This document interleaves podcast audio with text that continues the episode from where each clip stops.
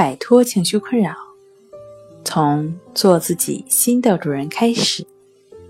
大家好，欢迎来到重塑心灵，我是主播心理咨询师刘星。今天要分享的作品是如何将顺其自然的思想落实到强迫症生活中。想要了解我们更多、更丰富的作品。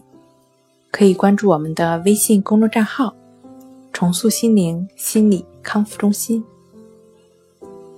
强迫症的病友就是道理懂得多，但是绕不开思想的圈子。所以，真正应用于自身，不是理论的理解，而是行动。靠行动和整个生活的调整，来带动对强迫症状的理解和应对。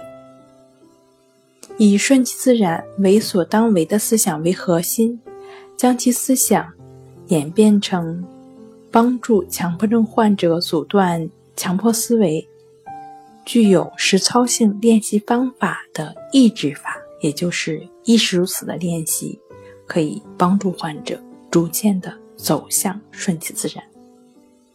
好了，今天就跟大家分享到这儿，这里是我们的重塑心灵。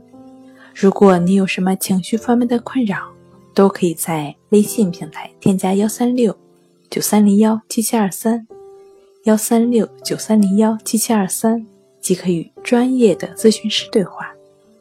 你的情绪，我来解决。那我们下期节目再见。